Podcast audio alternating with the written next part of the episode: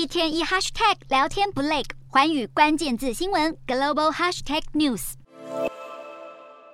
美国其中选举提前投票已经在好几个州开跑，在通膨居高不下之际，这一仗可以预期对民主党并不轻松。拜登持续精神喊话，但摇摆州以佛罗里达为例，从最近几次总统大选可以发现，意识形态越来越朝保守派倾斜。二零零八年跟二零一二年是前总统奥巴马取得选举人票，但二零一六年及二零二零年两次选举，佛州的二十九张选举人票都由川普拿下。特别是二零二零年，川普在佛州所得的普选票数比拜登高百分之三，差距远胜于往年的不到百分之一。美联社就报道，不论是拼州长还是参议员，共和党胜选几率都比民主党高。而在北卡罗来纳，两党测试都说可以拉拢的味觉选民变少，参议员选战也更难打。比斯利曾任北卡高等法院前法官，巴德则有前总统川普支持。现在民调显示，巴德只小赢二点六个百分点，支持度不相上下。分析指，如果民主党想在摇摆州突围，或许得仰仗亚太裔民众。在环境保护、堕胎权跟枪支控管等议题，亚太裔选民更信任民主党；但论经济、降低生活开销等领域，则倾向由共和党处理。而今年其中选举，亚太裔民众平均每五人就有四人表态，很有意愿投票。部分年龄层动力甚至比二零二零年高，他们的投票趋势将起关键影响。